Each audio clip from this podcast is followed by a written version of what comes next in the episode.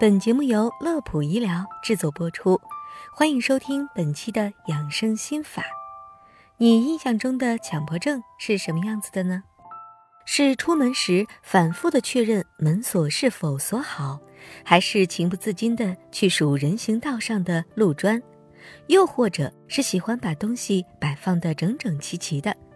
事实上，大部分的人或多或少都有一些轻微的强迫症。但是如果因此而轻视它，那可就大错特错了。什么是强迫症？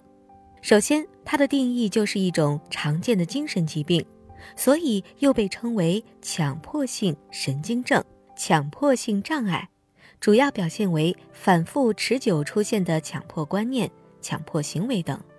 明明自己已经有意识的认为这样做不对，但是呢，又无法摆脱。严重的患者会伴有明显的不安和烦恼，甚至会影响到工作和人际交往，这可不是危言耸听。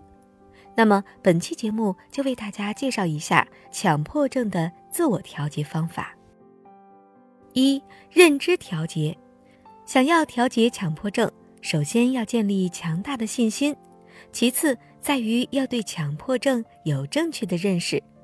许多患者在知道了自己患有强迫症之后，会出现一些莫名的恐惧和紧张情绪，这在无形中又增加了强迫症的严重程度。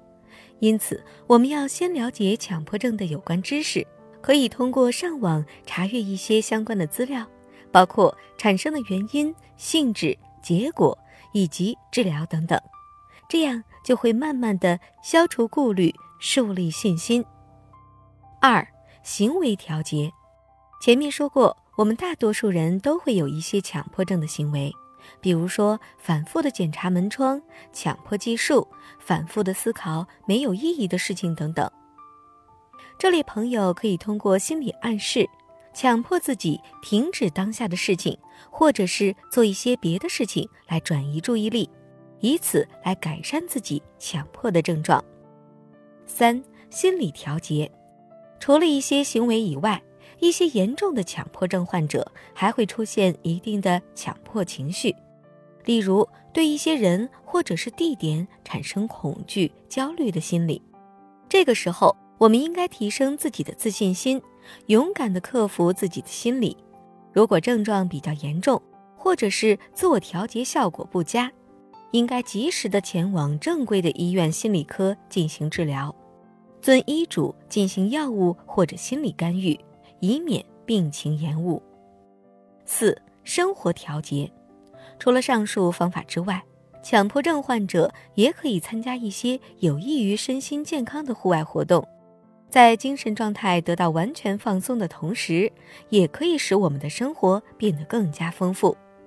最后想跟大家说的是，强迫症虽然在临床上被认为它自动缓解或者是痊愈的可能性比较小，但是如果能够坚持调节，积极的听从专业心理医生的建议，依旧可以改善强迫症带来的不适症状，达到和正常人一样的生活质量。好了，本期的节目就到这里。乐普医疗健康调频，祝您生活安心，工作顺心。记得点击关注，我们下期节目再见。